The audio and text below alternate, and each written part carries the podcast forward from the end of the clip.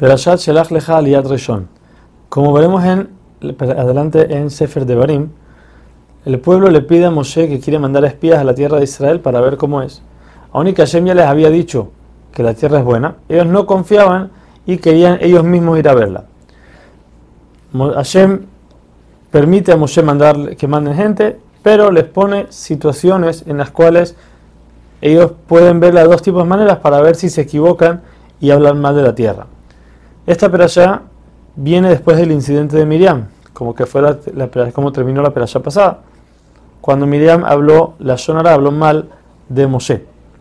Esto nos dice que esta gente que fue los espías que entraron a la tierra de Israel, vieron cómo Miriam fue castigada por hablar mal y no aprendieron, ellos también terminaron hablando mal de la tierra de Israel.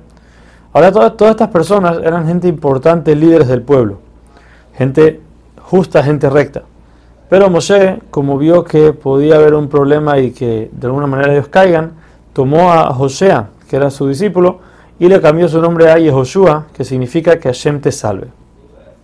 Moshe manda a los espías por la parte sur de la tierra de Israel, que es la parte menos fértil, que menos, que mejor, que menos se ve, no se ve tan bien, para que así vayan subiendo y vean de lo peor a lo mejor y al final les guste la tierra y digan que es una tierra buena.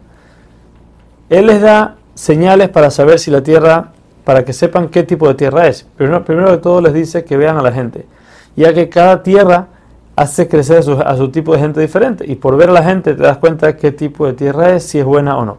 También les digo que vean las ciudades, si son ciudades amuralladas, quiere decir que la gente es débil, no tienen fuerza de pelear.